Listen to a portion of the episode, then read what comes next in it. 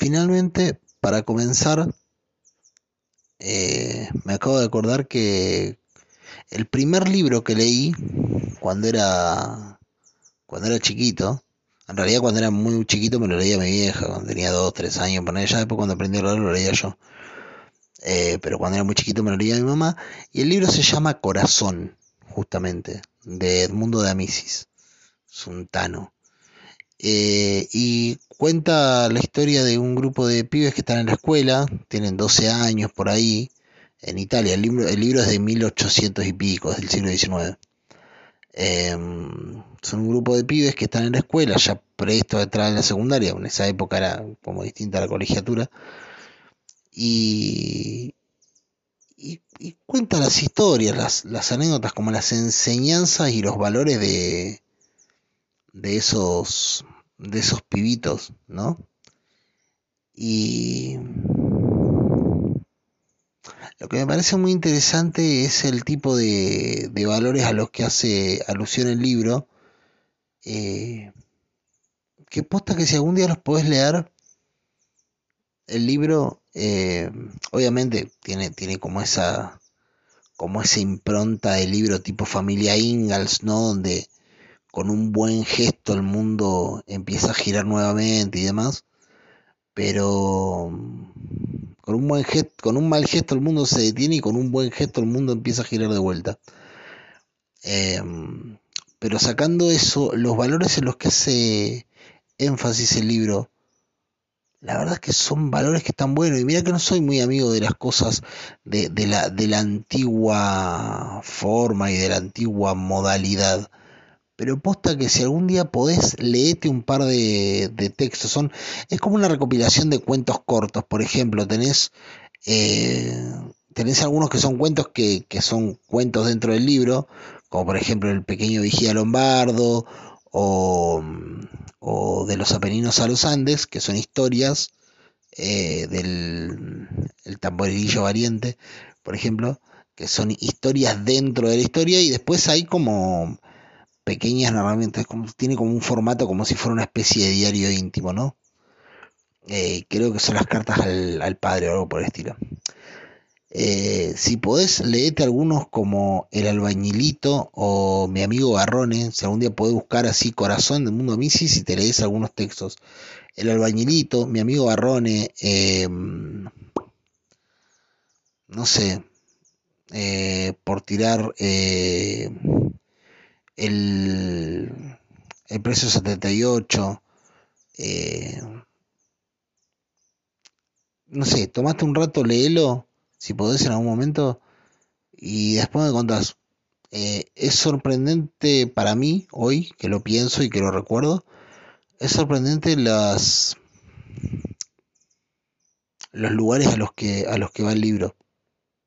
Eh, a mí me, me resulta me resulta sorprendente y me resulta muy bonito que haya un libro que haya querido ir hacia ahí. Nada, eso. Me acordé y te lo quería decir antes de arrancar. Un abrazo. Si eres un villano y te portas mal, nosotros cuatro te vamos a derrotar. El mal nunca gana, aunque insista. Ganamos la pelea y vamos por pizzas. Somos las gemas de cristal.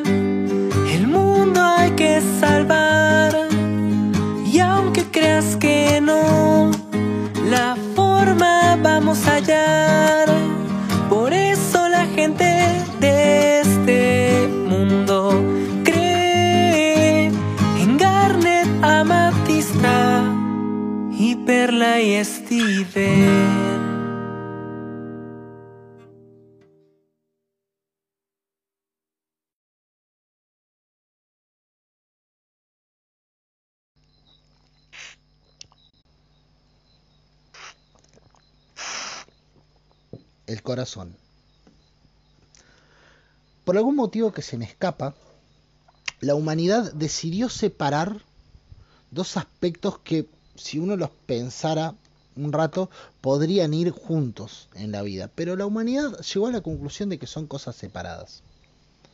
Por un lado vos tenés la razón vos tenés la mente, vos tenés esa máquina que interpreta todas las cosas que ve y que experimenta, y esa interpretación de los hechos y de las cosas genera, o, o, o mejor dicho, dialoga, porque no sé qué viene antes y qué viene después necesariamente, dialoga con otra clase de sensorialidad, que ya no es la sensorialidad racional, sino la sensorialidad emocional. Lo estoy diciendo de este modo para ver si, si, si, si puedo ir hacia algún lado. ¿A qué me refiero con la sensorialidad emocional? Bueno, todo lo que te sucede, las, pasiones que sentís, eh, la adrenalina, la excitación, el amor, la furia, eh, el sosiego, la angustia, la serenidad. Todas esas, esas sensaciones igualmente fuertes, igualmente interpretables, que también dialogan con el mundo material en el que vivimos, las depositamos en otro lado, no las ponemos en el mismo lugar. Por un lado está el banco de datos, en el cual analizás todo lo que va sucediendo, del cual sacás tus hipótesis, tus teorías, tus conclusiones, y por otro lado está lo que te sucede con esas conclusiones, hipótesis y teorías que sacás. Hemos decidido ponerlo en lugares separados.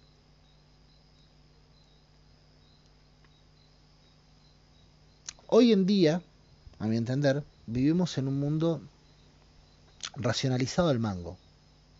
Vivimos en un mundo que a mi entender vive un poco en una especie de... No te digo dictadura de la razón porque tampoco es la emoción, pero sí que, que, que encuentra en, en, en la racionalidad la respuesta a todos sus conflictos.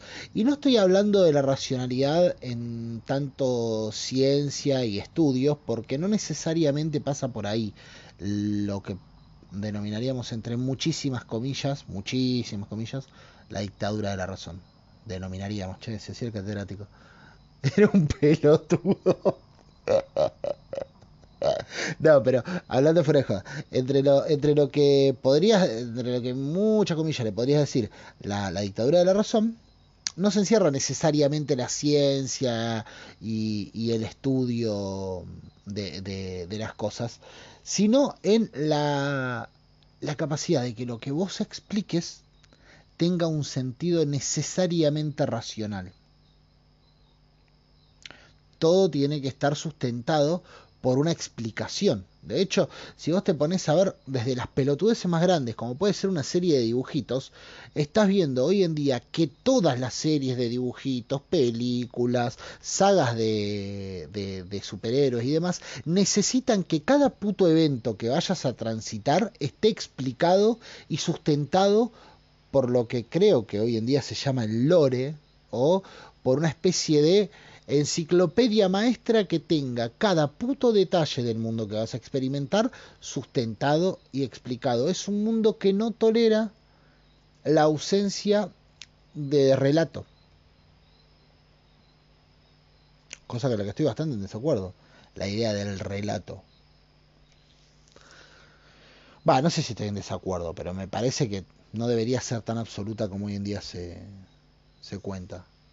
Los relatos están buenísimos, sirven para convencer mucho a la gente, pero los relatos muchas veces funcionan para esquivar algo que está latente en el mundo. Yo puedo hacer un relato sobre cómo la industria y el progreso han llevado al hombre hasta incluso cruzar las barreras del espacio, salir de la estratosfera y pisar otro cuerpo celeste, que nos parecía una locura y todo eso gracias a la industria y los avances tecnológicos y en ese relato enfatizar y enfatizar y enfatizar y olvidarme de que esa misma industria también provoca no solo daños graves al, al, al ambiente, sino también desigualdades, provoca diferencias de oportunidades, provoca brechas de, eh, brechas de clase muy grandes.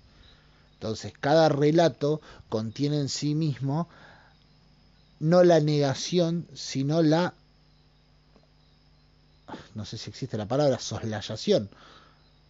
Pero básicamente es como hacerte el pelotudo con algo.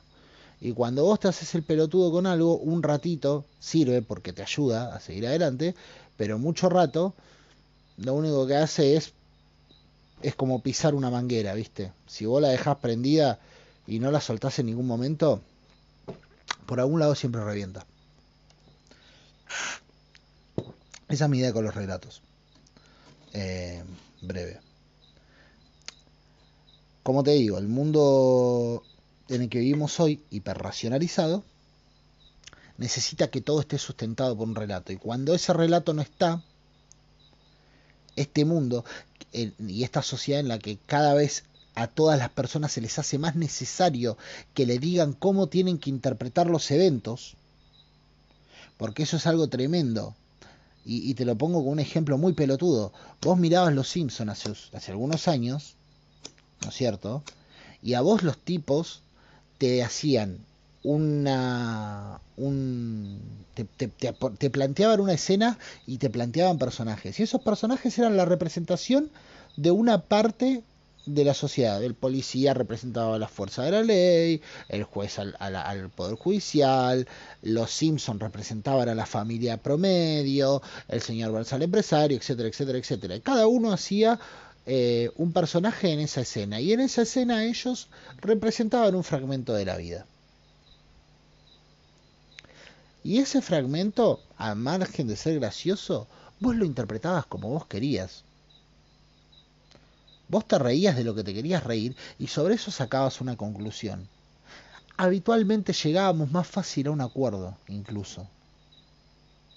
Hoy en día, los, la mayoría de los programas requieren venir con una interpretación sumamente lineal requiere que todos los putos personajes de todas las putas series, de todas las películas, de todas las historias tengan un desarrollo de personaje, porque cómo no va a tener un buen arco el personaje, porque parece que lo único que existen son arcos de personaje y arcos argumentales, cuando hay muchas formas de narrar en la vida. No solamente que un personaje tenga un crecimiento. Ah, porque este arrancó siendo un tonto y terminó siendo el más vivo de todos en casi toda la serie buena pasa lo mismo. El que un boludo termina siendo un capo y nos sorprendemos otra vez. Sí, estoy un poco hinchado de las pelotas de cómo, de cómo funcionan las series y demás. En general me pasa eso.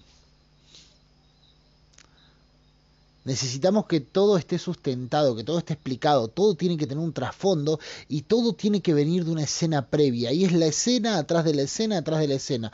Y eh, a mi entender, a mi entender, los estudios de televisión, las productoras y demás te dan eso porque es la forma en la que, yendo para atrás, puedan darle la vuelta al mundo. Es un gran secreto de las productoras. ¿Por qué? Porque yo te cuento la historia de ponerle Ricky Morty. Listo, termino con la historia de Ricky Morty, pero vos necesitas saber por qué Rick llegó a donde llegó. Entonces te cuento la historia de Rick antes de Morty.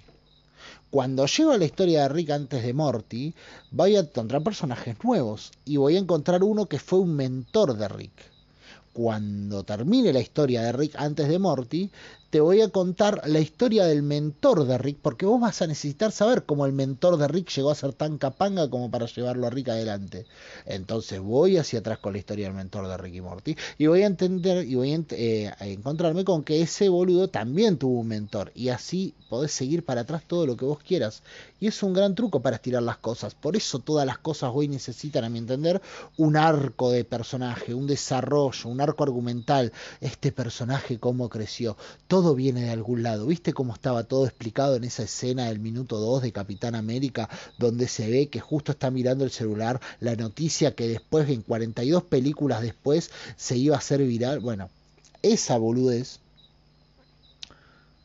que es como buscar atrás de la cortina constantemente sin ver lo que le está pasando por la jeta, esa boludez es una forma de narrar. Existen muchas. Dentro de esas muchas existe la forma en la que vos ves las cosas, a vos te dan una breve reseña, te dicen, bueno, mira, este, este policía es la policía, este empresario es los empresarios, esta familia es las familias, este beato son los beatos, esta iglesia esta iglesia son es las iglesias y cuando vos ves cómo interactúan, sacas tu conclusión. ¿Te reís o no? No necesitas que venga de algún lado o vaya hacia algún lado. Es una propuesta llana, directa, sobre la cual vos sacarás tu conclusión y después lo debatirás o no. Hoy en día necesitamos, como te digo, a mi entender, la sociedad está yendo cada vez más hacia la necesidad de la explicación de la explicación de la explicación de la explicación. Y todo parece nacer de algún concepto. Porque al parecer, en el mundo en el que vivimos hoy en día, o por lo menos así lo veo, capaz que nada que ver, pero yo lo percibo así, en el mundo en el que vivimos hoy en día parece que los conceptos hacen a las cosas y no las cosas a los conceptos. Como que el significado precede al significante. No, en realidad sería al revés. El significante precede al significado. Bueno, en realidad no. Vale, e, eso, eso ya es un enigma. Pero como que la idea precede al objeto, el mundo em, conceptual, el mundo en el aire, un mundo como si estuviese cargado en la nube y que después se materializa, haciendo que a mi entender, como he dicho en algún otro podcast, funciona totalmente al revés. El mundo es material, el mundo nace de la materia. La materia forma al mundo. Y nosotros, todos los conceptos y todas las ideas que tenemos son explicaciones que le vamos encontrando a la materia. Yo no puedo tratar de explicar el mundo.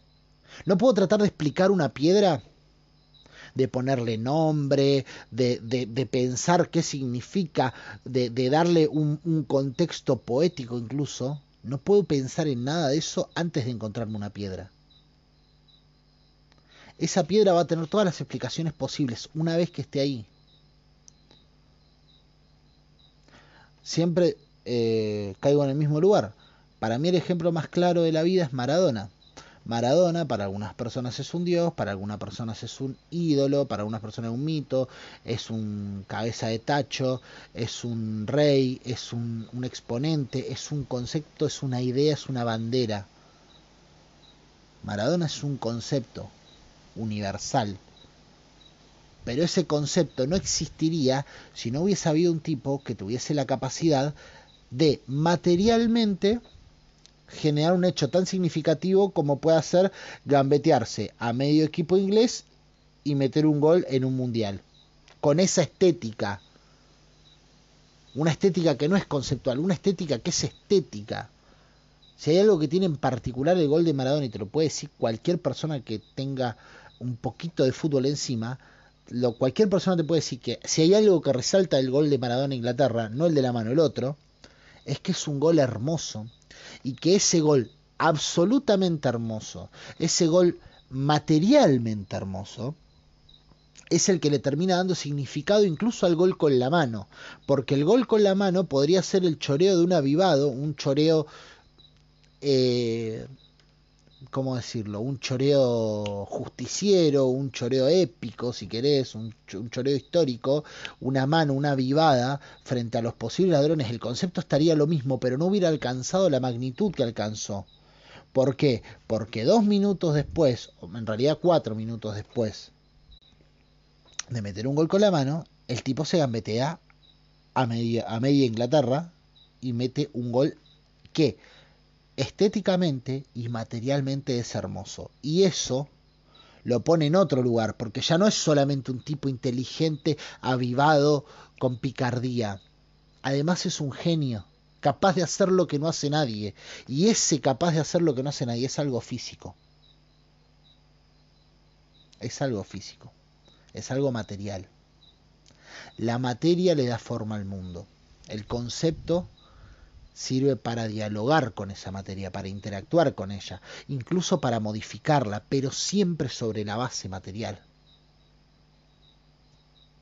Entender al mundo como una idea que se materializa es un error, por lo menos para nosotros que estamos acá en esta.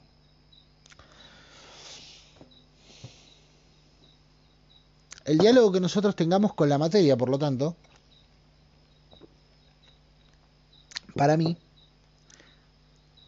es un diálogo que se divide en dos partes. Una parte, como te digo, es la computadora, es el procesamiento de datos, en el cual sacas teorías, haces hipótesis, eh, comprendes. en el cual racionalizás toda la película, pero hay otra parte que va a otro lado y es la misma relación con la materia que se aloja en otro lugar. A ese lugar le hemos puesto el corazón.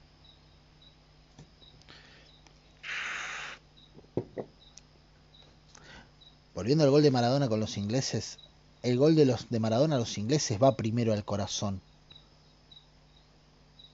y después se transforma en concepto. Y eso es tremendo. Porque uno, naturalmente, capaz tendría la, la, costumbre o la idea de pensar, no, las cosas primero las racionalizás y sobre esa racionalización del mundo vos generás un sentimiento. Pero ¿qué pasa cuando el sentimiento te atraviesa antes y necesitas después explicarlo?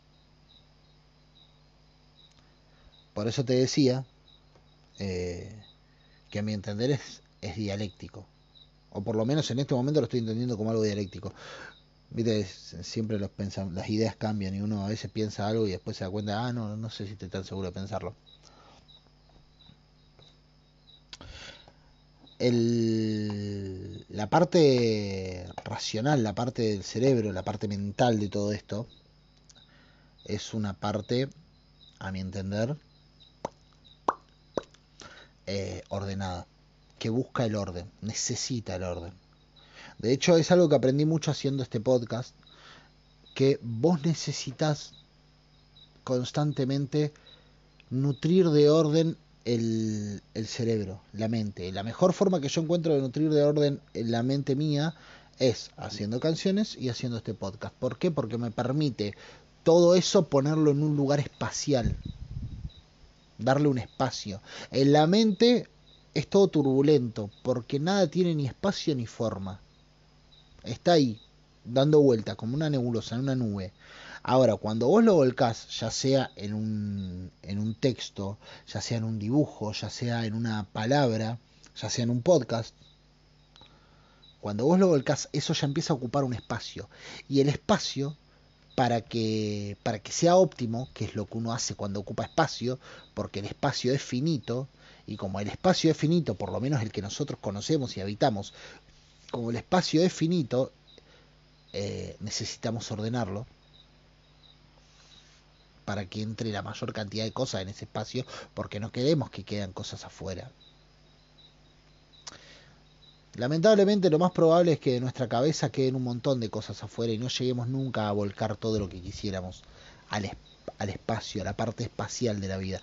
Y cuando hablo de espacio también incluyo al tiempo en esa categoría, porque un podcast tal vez no ocupa un espacio material, un espacio físico, un espacio, un espacio en cuanto a, a cuerpo, pero sí ocupa un espacio temporal y ese espacio temporal me parece igualmente necesario ordenarlo, porque el tiempo es probablemente lo más finito que tenemos en la vida. Por eso necesita ser tan aprovechado.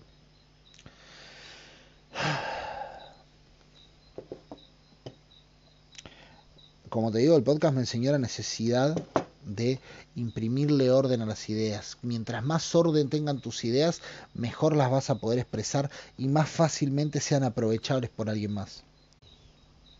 Si tus ideas están desordenadas, si tus ideas solo habitan en tu mente, si tus ideas solo, solo navegan en ese mar eh, incorpóreo, tus ideas nunca terminan de ser aprovechadas. Porque en el momento de volcarlas, si vos no tenés la práctica de volcarlas constantemente, van a salir como un tropel y va a ser un quilombo.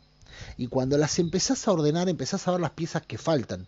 Y esas piezas que faltan las tenés que buscar y las empezás a construir y aprendes a construir las piezas que faltan. Porque uno siempre cree, y esto lo he dicho en el primer podcast que hice incluso, eh, no sé por qué hablo como si fuese yo un catedrático o alguien que sabe algo. Eh, va, cosas sé, pero no, tengo ningún sustento de nada, soy un pelotudo hablando. Por si la mosca que sea el primer podcast que escuchás, eh, nada, no soy, soy doctor en nada. Eh, nada. La única validez de mis palabras es la que vos le encuentres. O sea, si a vos te parece una boludez lo que digo, nada. Es una será una boludez, por lo menos para vos. al parecer hay gente a la que le parece interesante lo que digo. Como vos, por ejemplo, que estás escuchando más atento o atenta.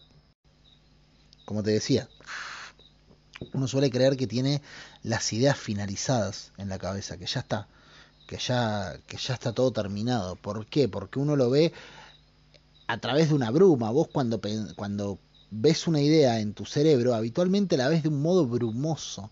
Y es solo hasta que lo pones en un lugar espacial que encontrás para esa idea eh, la, luz suficiente como para poder ver los huecos y las endijas por donde pasa el por donde pasa el aire. No sé si se entiende la idea que quiero hacer, pero imagínate que agarras una, un papel que parece, que parece liso y lo pones a contraluz y miras la pared y empezás a ver todos los huequitos por donde pasan los, los haces de luz. Bueno, eso es poner las ideas en, en, el espacio, hacerlas materiales.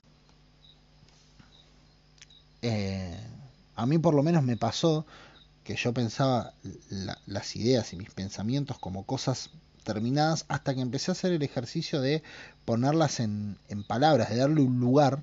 Y cuando les di un lugar me di cuenta que eran un colador las ideas, estaban llenas de hueco, parecían un queso gruyere. Pero claro, no la podés, no la podía, no, lo podía tomar eso como, como, como, como una, como una característica de lo que yo pensaba, porque lo veía a través de la bruma y solo a través de la claridad que le da la materia, por lo menos a, quienes somos nosotros hoy. Capaz que en otro lugar hay otros seres que no necesitan clarificar así las cosas. Capaz que nosotros andamos con rueditas por la vida. No lo sé, qué sé yo. Hasta acá conozco esto. Pero a nosotros nos es imprescindible materializar las cosas porque nosotros dialogamos con la materia. Eso es eh, fundamental. De hecho, nosotros vivimos en un mundo que cada vez más se asemeja a una idea de eh, mundo incorpóreo. Hace poco escuchaba a un loco hablando de cómo hay ciertos límites que, que prontamente se pueden dejar de, de, de, de encontrar. Como tal vez el mundo material en el que vivimos deje de ser un, un, problema, el mundo físico, porque, y pensaba esta persona, ¿cuánto tiempo falta para que eh, alguna empresa, algún grupo científico, algún lo que sea, encuentre la forma de digitalizar las conciencias de las personas? De todos esos impulsos eléctricos, llevarlos a un plano digital y que vos vivas digitalmente. De hecho, hay una serie que se llama eh, Years and Years, que nunca vi, eh, nunca terminé de ver la primera temporada siquiera, porque me quedé sin, o sea, la, perdí y no la pude, no la pude seguir viendo. Pero Years and Years, ah, la página a la que la veía, pues la veía pirata. La página a la que la veía, no sé, dejó de funcionar y me recagó.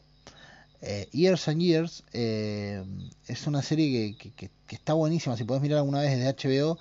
Y en líneas generales no, termino de saber bien de qué habla. Va, sí, sí termino de saber de qué habla en parte. Lo que pasa es que es complicado explicarlo. Y es una serie que eh, arranca como si te dijera en la actualidad. Arranca en el 2018, creo, la serie. Ponele, o 2020, ¿no es cierto?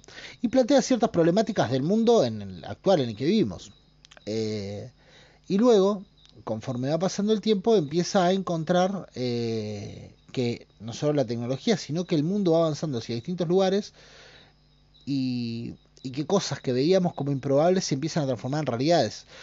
El ejemplo más claro es, una, es el personaje que hace Emma Thompson, que es una política eh, muy excéntrica tipo Milley, que cuando arranca la serie habla y la gente la ve como una loquita, como, como una mina que todos dicen, che, esta flaca, mirá lo que dice, mirá lo que plantea, y conforme va pasando la serie, esa mina eh, alcanza cada vez más notoriedad, está muy inspirada en el proceso de lo que fue Donald Trump en Estados Unidos, que arrancó como un personaje excéntrico y terminó de repente teniendo eh, su mandato y, siendo el presidente del país más preponderante de la actualidad, o por lo menos de la actualidad en ese momento y tranquilamente podría estar inspirado en el proceso de Milley, que arrancó siendo un loquito, un tipo que hablaba, un excéntrico, que decía lo que nadie se animaba a decir, políticamente incorrecto, hasta que eventualmente el tipo termina ganando las elecciones y aquí hoy estamos, eh, bueno, hoy estoy sentado yo con un mate hablándote sobre la racionalidad y todo mientras ese chabón es presidente de la República. Pero no solo se refiere a eso la serie, sino que va hacia otros lugares, como por ejemplo, eh, en un momento eh, habla de los problemas de inmigración, habla, por ejemplo, hay una, uno de los personajes, que a lo que quería llegar, es una piba que que al principio de la, del primer capítulo la ves que está como medio rara, medio esquiva con los padres, un adolescente, y, y los padres se preguntan si le gustará a alguien en la escuela, si capaz que está asumiendo su sexualidad, eh, o qué mierda tiene, porque claramente es un problema sobre su identidad y, sobre cómo se percibe en el mundo. Entonces lo, los padres la ven y dicen, che, bueno, pero si sos gay, si te gusta un creo que creo que es una piba o un pibe, no me acuerdo, no, me parece que es una piba, le dicen si te gusta si te gusta una chica de la escuela eh, y, y, no te gustan los chicos, está todo bien. Si no te sentís mujer y querés ser hombre, está todo bien, qué sé yo. Y la flaca le dice, me quiero digitalizar. Y los chavales se quedan como, ¿qué? Me quiero hacer digital, quiero trasladar mi conciencia a un formato digital y vivir digitalmente porque eso aparentemente ya existe la serie. Conforme va pasando el tiempo, va existiendo, eh, va, va avanzando cada vez más hasta que efectivamente se transforma en una posibilidad. La chabona se puede digitalizar si ella quiere. En el momento que dejé de ver la serie, como que todavía no está terminado el asunto, ¿no? Pero la, la serie va dando como saltos a través de los años, donde te va mostrando para dónde podría ir rumbeando el mundo de una manera muy plausible. Está muy buena la serie, te la recomiendo mucho. Eh, da un poco de miedo, pero eh, te la recomiendo, porque más allá del miedo que dé, está contado de un modo muy plausible. Eh, mucho más que Black Mirror, por ejemplo. Si ubicas Black Mirror. Eh, la cuestión con, con esto es que efectivamente ya esa pregunta está planteada, no porque una serie se lo haya hecho, sino porque es natural que el ser humano afronte su peor miedo buscando la forma de eh, subsistir. Y si la forma de subsistir no es hacer el cuerpo eterno, sino que la conciencia esté resguardada en algún lugar seguro, y probablemente eh, probablemente el, el ser humano le pueda tratar de encontrar la, la, vuelta a eso. Y tal vez el futuro sea un futuro digital, no de computadoras, sino de seres humanos navegando por una especie de nube. Hay que ver qué mierda sería eso. Hay que ver cómo chota sería. Hay que ver si una conciencia puede trasladarse a un espacio que no esté trazado por lo por lo, por lo físico, por lo material? Esas son preguntas que hoy en día tenemos en el mundo en el que vivimos. Hay gente que no sé si esté trabajando en eso, pero mínimamente gente que plantea que, que es un camino a seguir para la humanidad. Mientras nosotros estamos discutiendo otras cosas. Pero esas preguntas está. Y tal vez un día aparezca esa respuesta. Y tal vez el día que esa respuesta aparezca, nos agarre totalmente desprevenidos, porque estábamos todos cagándonos a tortazo por un lugarcito en la tierra y de repente alguien diga, che, mirá, podés estar en la nube. Desconozco. El mundo que, vivimos es mucho más, más sorprendente de lo que uno cree. Lo que pasa es que no le solemos dar pelota a eso. La cuestión. La cuestión, como dicen los franceses. La cuestión es... Eh, ¿Te pensaste que me había olvidado hablar francés? No, para nada. Enfant. El asunto es que, eh, aún en ese caso de ese mundo digital, que te digo, lo material es necesario porque debe estar puesto en algún lado. Y haber llegado a ese mundo digital no ha sido exento del contacto con la materia. Puede que en algún futuro muy lejano las personas hayamos alcanzado un nivel de digitalización tal que ya ni siquiera el avance del Sol sobre el sistema solar nos preocupe. Ya estemos en otra. Nuestros conflictos y nuestras verdades sean otras. Hay que ver qué mierda pasaría en un mundo sin las necesidades corporales. ¿Hacia dónde carajo iría la humanidad? ¿Qué hacemos si pasa eso? ¿Nos vamos todos para ahí? ¿O te cobran peaje? Porque el problema de este mundo no es encontrar una solución para que todos vivamos bien. Es, mira, me fui por la tangente, pero el problema de este mundo no es encontrar una solución para que todos vivamos bien. El problema es que el que tiene la capacidad de cobrarte el peaje siempre te quiere cobrar peaje. ¿Por qué? Y porque, porque con eso está por sobre vos. Porque él es el que te levanta la barrera.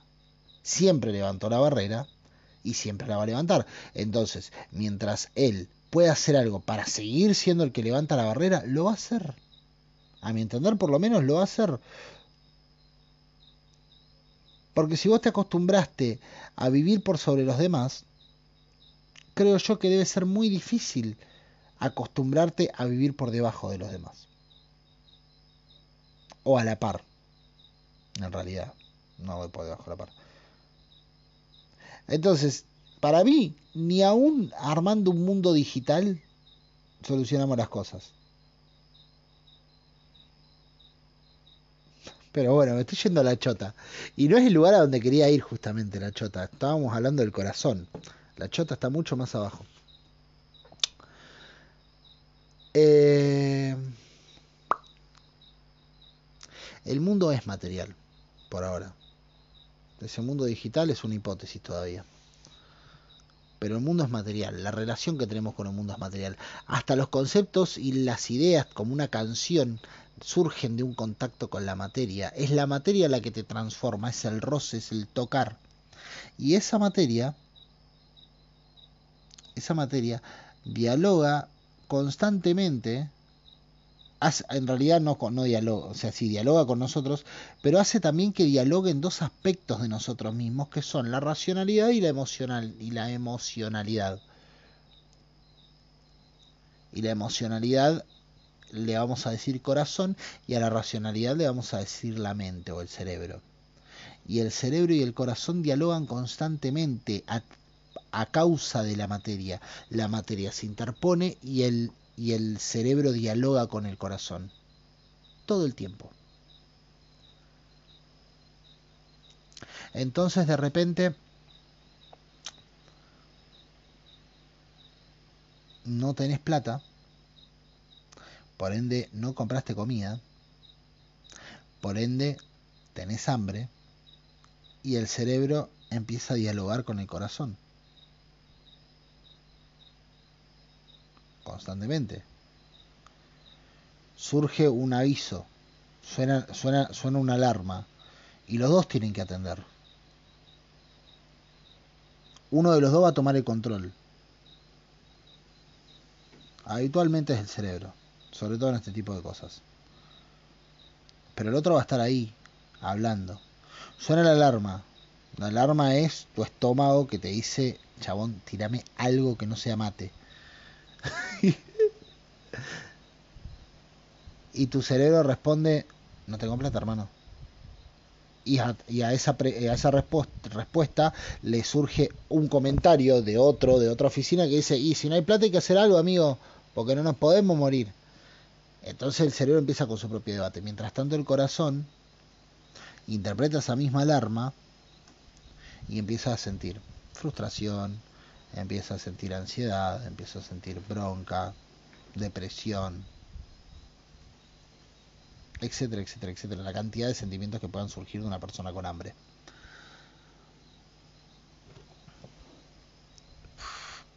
Ese diálogo es constante. Ahora, a mí lo que me llama la atención desde siempre es que se lo haya escindido, va, no sé si es de siempre, me llama hoy, esta noche me llama la atención, es que se haya escindido esa parte sentimental, si se quiere, esa parte emocional de la parte racional. ¿Por qué dividir? ¿Por qué son oficinas distintas? ¿Por qué es diferente interpretar tengo hambre, tengo que hacer algo? ¿Por qué es distinto de sentir de ese algo?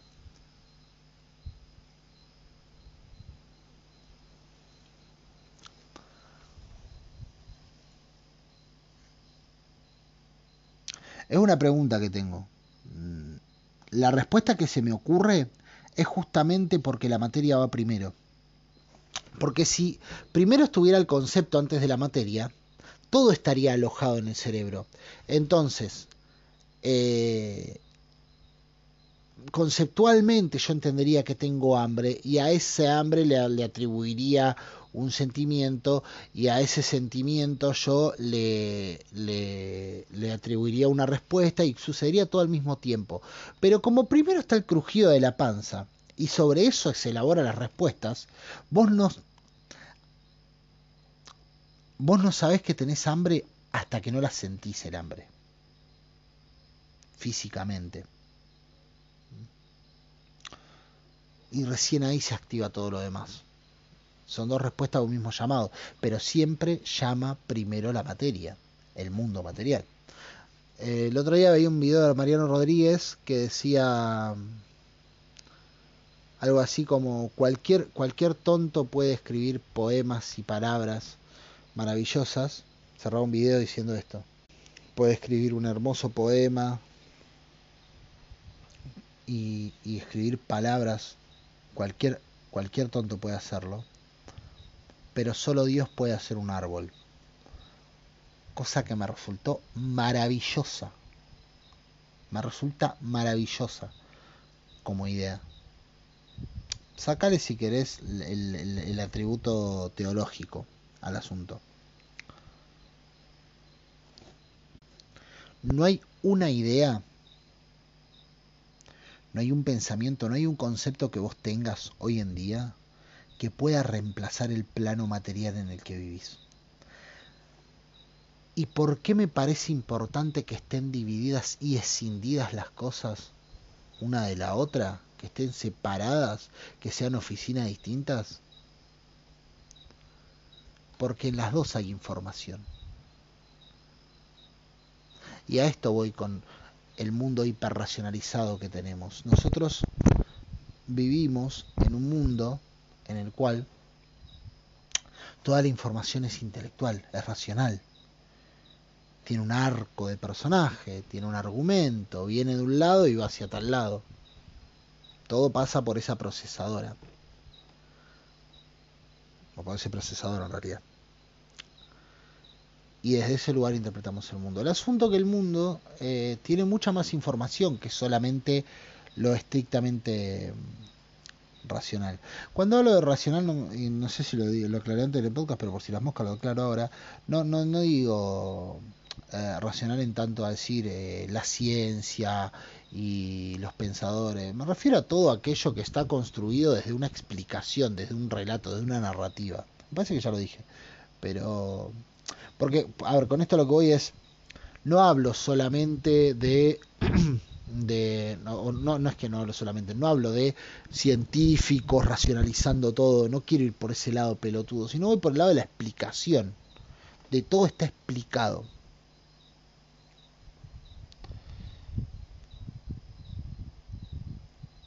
Todo tiene una explicación.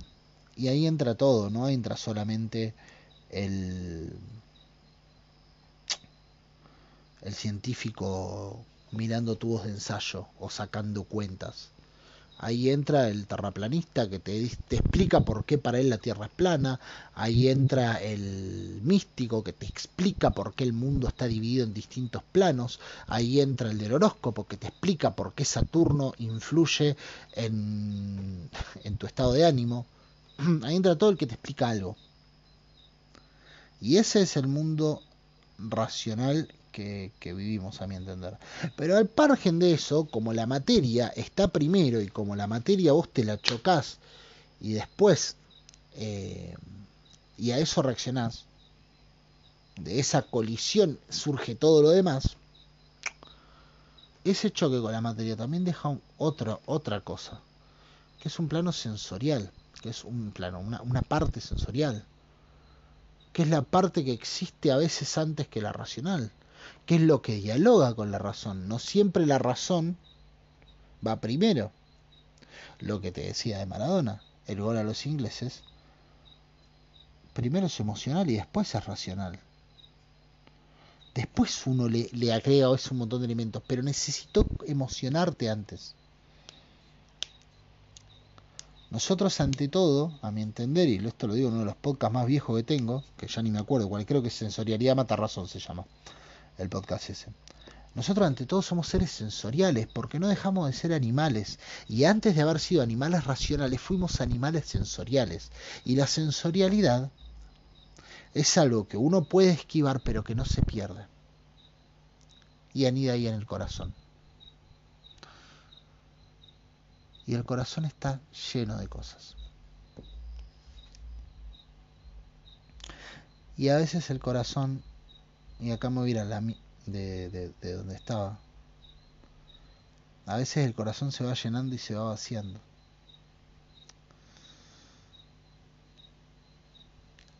La verdad que me chupaba tres huevos hablar de la parte pseudo teórica esa que, que acabo de hacer.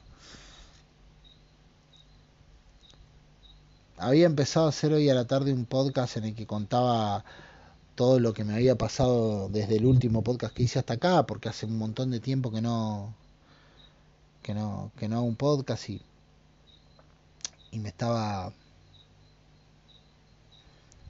me, me, me, quería quería contarte un poco de, de, de dónde venía, qué, qué, es lo que me había sucedido, porque tuve, tuve un, una travesía más que larga fin de año y y recién estoy como reincorporándome esa, de esa mini travesía. Había empezado a hacer eso, pero hoy a la noche me, me sucedió otra cosa. Eh, o sea, me sucedió, pienso en otras cosas, pienso, siento en otras cosas. Y, y me hizo más falta hablar y, ponerle palabras a esto que no sé si las tiene o si las necesita. El corazón tiene una particularidad que es que a veces simplemente necesita latir y punto. Creo que por eso eligieron un músculo tan tan rítmico para guardar todo ahí. Corazón si hay algo que tiene es ritmo. Y a veces hay que dejarlo latir y punto. Para bien o para mal.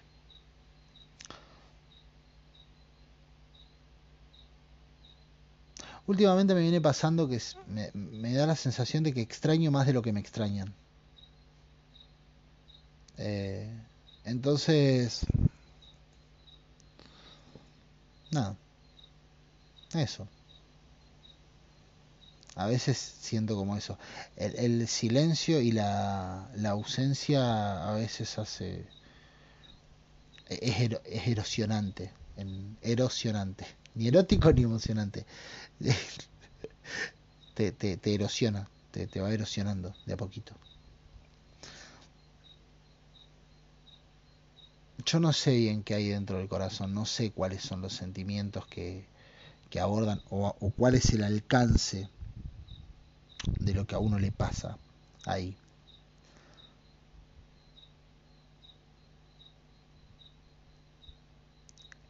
A veces lo padezco muchísimo te pasará a vos también. Muchas veces lo padeces muchísimo al corazón. Porque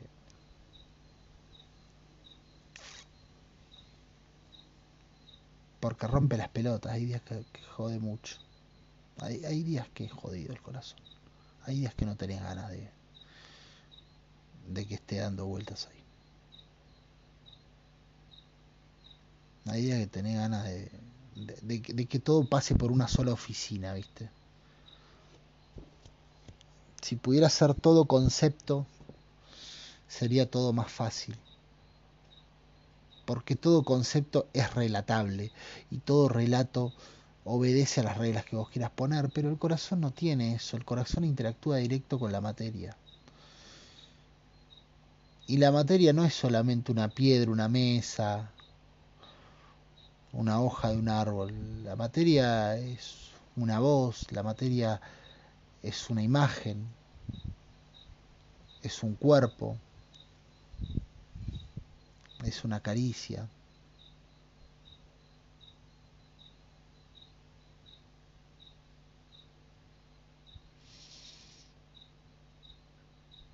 La materia, si fuese solamente un mundo desnudo, no sería problema. El problema es que el mundo está arropado por otros seres y esos otros seres son son tan queribles algunos. Tan queribles.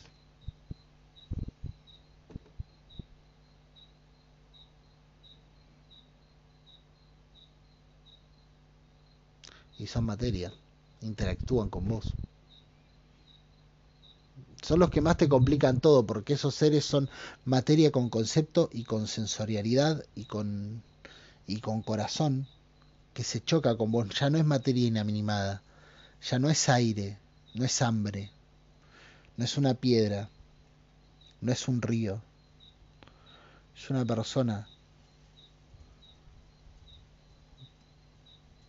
Y a veces te chocas con una persona y está todo mal pero hay veces en las que te chocas y está todo bien. Y eso también te puede erosionar el corazón a veces. Todo es difícil en esta vida, ¿eh? saber querer también. Lo bueno también es difícil en esta vida.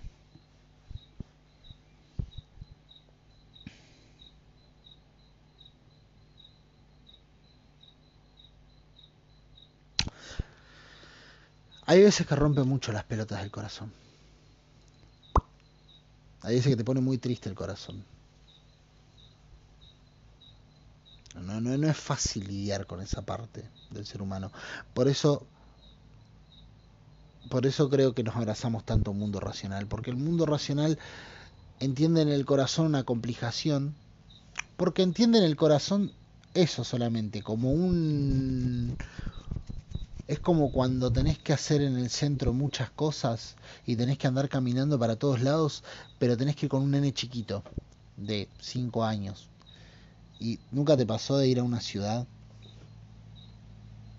y, estás en otro lado? O, no sé, yo vivía, me acuerdo, siempre viví lejos del centro. Entonces por ahí tenía que ir a hacer alguna cosa y tenía que aprovechar la mañana, entonces me tenía que ir, ir de acá para allá, ir al banco, ir al supermercado, ir a hacer un trámite por acá, ir a hacer un trámite por allá, ir a comprar una cosa, bla, bla, bla, un montón de cosas, y tenía que ir caminando de acá para allá, de acá para allá, de acá para allá, y a veces me tocó alguna que otra vez ir con mi hermana de 5 años. Entonces mi hermana iba al principio chocha, iba, te conversaba todo. Para eso de las 10 de la mañana mi hermana ya estaba hacía media hora preguntando cuánto faltaba y a vos te faltaba todavía. Habías ido al banco, de ahora tenías que todavía ir a comprar una unas telas, tenía que ir a comprar un repuesto de algo, pasar por el súper, ir a cargar la tarjeta y después irte a tu casa. Y en eso está ahí que te queda como por lo menos una hora, hora y pico. Y la chaboncita ya estaba, che, estoy cansado, estoy aburrida, tengo hambre, ¿Cuándo vamos a llegar? ¿Cuándo, ¿Cuánto falta? ¿Y ahora qué más tenemos que hacer? Y, hay algo para comer, y capaz que no tenés un mango para darle algo para comer, capaz que no tenés para comprar un alfajor, tenés la plata justa para cargar la tarjeta del cole, eso me ha pasado. Y no, no tengo nada para comer, pero tengo hambre. Y no sé, y pasamos a buscar algo, y capaz que, entre pito y flauta rascar alguna moneda por ahí, toma un alfajor, vamos. Estoy cansada, me doy los pies, y vos decís, concha de la tener que hacer todo este quilombo, que tengo que ir acá, para allá, y en el banco por ahí me dice, mirá, no tenés fondos, la puta que lo parió, y me voy para allá, y el repuesto, y te sale te sale 13 lucas y no tengo 13 lucas. Y bueno yo te lo puedo mandar a pedir pero cuando llegue me lo tenés que pagar. Y uy la puta madre y a todo esto tengo hambre estoy cansada. No tiene la culpa de ser chiquita tener hambre y estar cansada porque vos también fuiste chiquita tuviste hambre y estás cansado o cansada pero está ahí. Bueno, eso es el corazón al cerebro, aparentemente, en apariencia. En apariencia y en verdad. El tema de todo eso es que cuando vos miras esa escena decís, uy, qué rompedero de pelotas tener que hacer todo este tramiterío sin plata, caminando con un pibe o una pibita de 5 años al lado, quejándose todo el tiempo, cansada y todo, porque tenía razón. Y vos decís, eh, es un rompedero de pelotas, claro que sí. ¿No sería todo más fácil si ella no estuviera acá? Y la realidad es que no. Porque muchas veces todos esos trámites tienen una razón de ser en tanto y en cuanto ese chiquito, esa chiquita de 5 o 6 años exista. Y te tenés que fumar que rompe las pelotas. Sí. Como también te tenés que fumar tener que hacer el trámite y caminar para todos lados, que es la parte del cerebro, ¿eh? Nosotros vivimos en un mundo que quiere constantemente hacer que ese pibito pique, que se vaya, que no esté más.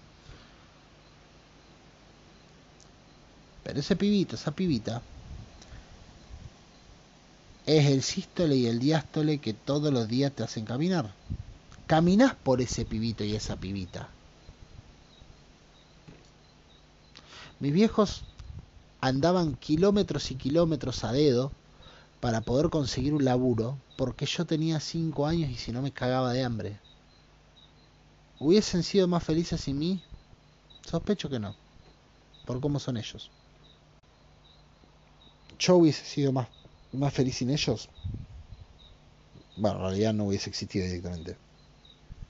Hoy cuando se invierte la cosa, no. Yo hubiese sido más feliz si mi hermano no hubiese estado ahí rompiéndome las pelotas. Y no, la verdad que no. Porque incluso en el medio de esas caminatas pesadas, insoportables, donde está cansada de mal humor, mañosa y todo, teníamos rato donde íbamos charlando y estaba todo bien. Y por más que a veces tenés ganas de que se calle y nada más. Sabes que necesitas esa pulsión de vida. Y ahí también hay información, ¿eh? Porque los pibitos a veces te van hablando y te van haciendo caer cuenta de un montón de cosas. Y es otro tipo de información, así mismo como la que te trae el corazón, que no entra por, la proces por el procesador de datos, entra por otro lado.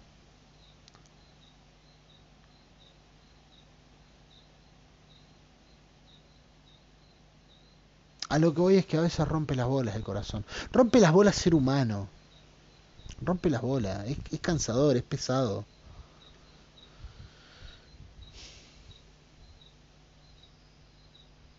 Pero está lleno de cosas piolas y de cosas lindas.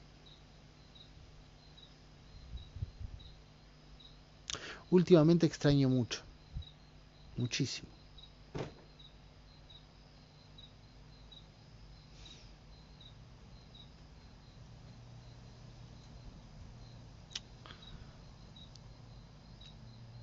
y como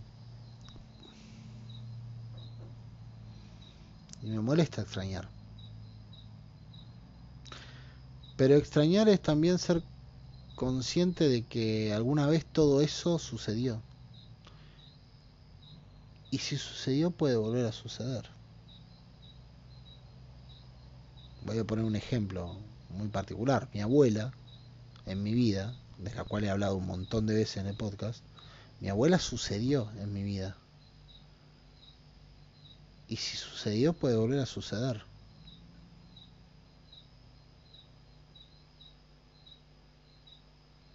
Tal vez no ella. O sí, quién sabe. Desde otro lugar. O desde el mismo. Qué sé yo. Eventualmente todo va a volver a suceder.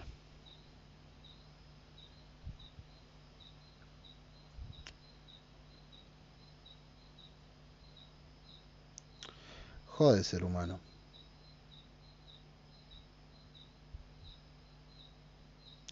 jode tener un corazón.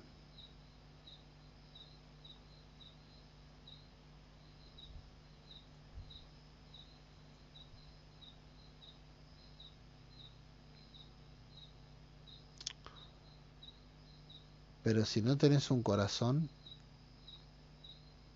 el otro no tiene razón de ser.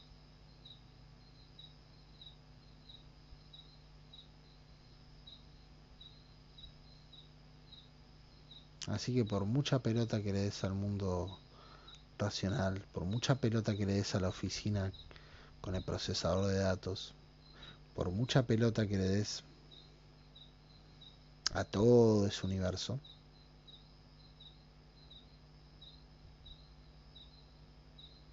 ese universo está para explicar la materia. Sí. Está para resolver la materia. Sí. Pero el corazón está para marcarte tu relación con la materia. Insisto, la materia a veces es otra persona. Y tu relación con la materia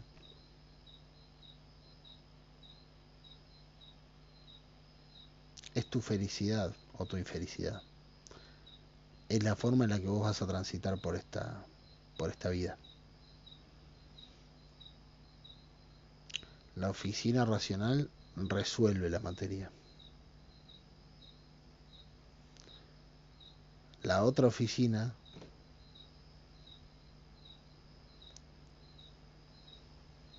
te dice qué carajo querés hacer con la materia. eso no lo sabes hasta que no la percibís a la materia. Vos no sabés si querés u odias a Maradona hasta que no ves el gol y sentís algo con eso bronca, odio, apatía, indiferencia, alegría, amor. Sin ese fragmento, el otro está desolado. No sabe para dónde ir. Es exactamente lo mismo.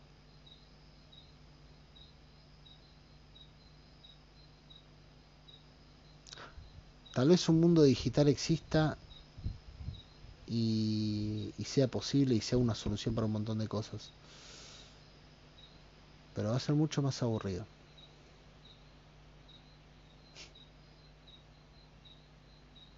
Porque si al mundo le sacas, y acá voy a sonar como el más cursi sorete de la vida, pero bueno, odiame o quereme, no sé, elegí.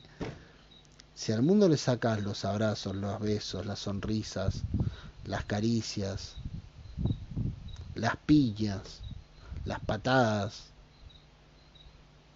el calor, el frío. Si al mundo le sacas eso, es un embole.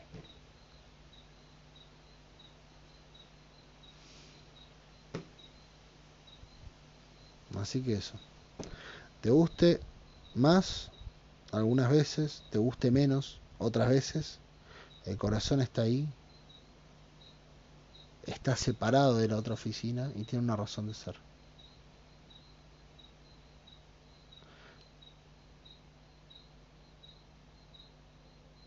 Nada, te quiero mucho.